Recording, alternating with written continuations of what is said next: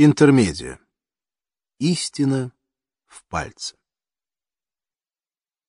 Когда мудрец указывает на луну, дурак смотрит на его палец. Китайская поговорка.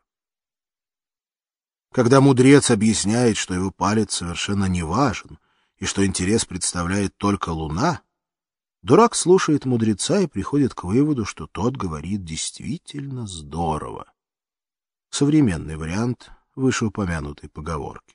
Когда мудрец требует, чтобы дурак посмотрел на луну, будь она неладна, дурак робеет, но не поднимает глаз к небу. Очень современный вариант той же поговорки. Когда мудрец в конце концов отказывается обсуждать луну и переводит разговор на свой палец, поскольку только он, судя по всему, интересует дурака, несмотря на все приложенные усилия, дурак говорит себе «мудрец». Это человек, который умеет сделать свои мысли понятными собеседнику и рассуждать на любую, даже самую нелепую тему, например, о пальцах. Еще более современный вариант поговорки.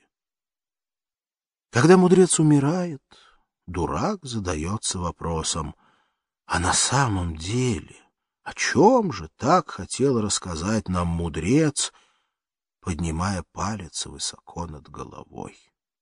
Окончательный вариант поговорки.